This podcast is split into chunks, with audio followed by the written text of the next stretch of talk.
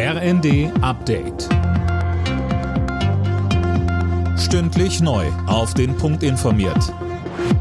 Ich bin Fabian Hoffmann. Guten Tag. Die Steuerschätzung für Bund, Länder und Kommunen fällt für die kommenden Jahre deutlich besser aus als noch im Frühjahr.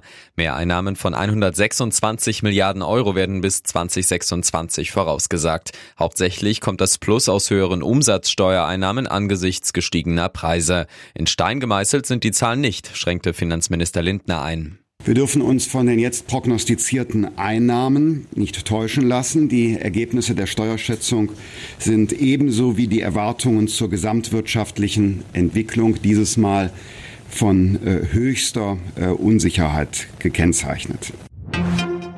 Die Bundesregierung hat Entlastungen für Gas- und Fernwärmekunden auf den Weg gebracht. Laut Regierungskreisen hat das Wirtschaftsministerium einen entsprechenden Gesetzentwurf vorgelegt, über den kommende Woche im Kabinett abgestimmt werden soll. Demnach will der Bund im Dezember einmalig die Abschlagszahlungen übernehmen. Ab März soll dann die Gaspreisbremse kommen. Für Unionsfraktionsvize Spahn zu spät. Er sagte bei NTV, es ist deswegen sehr, sehr wichtig, dass die Gaspreisbremse, die ja dauerhaft strukturell den Gaspreis auch bezahlbar machen soll für viele, äh, dass die möglichst früh, idealerweise ab Januar kommt. Eine Abschlagszahlung im Dezember, die bringt noch nicht durch den Winter.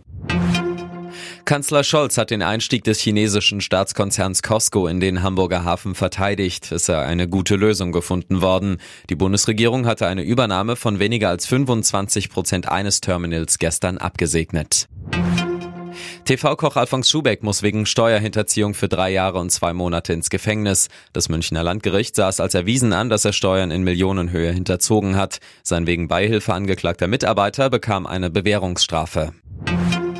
In der Fußball-Europa League wird es heute wieder für die deutschen Clubs ernst. Dabei empfängt der SC Freiburg Olympiakos Piräus und Union Berlin spielt zu Hause gegen Braga. In der Conference League muss der erste FC Köln auswärts gegen Slowacko ran.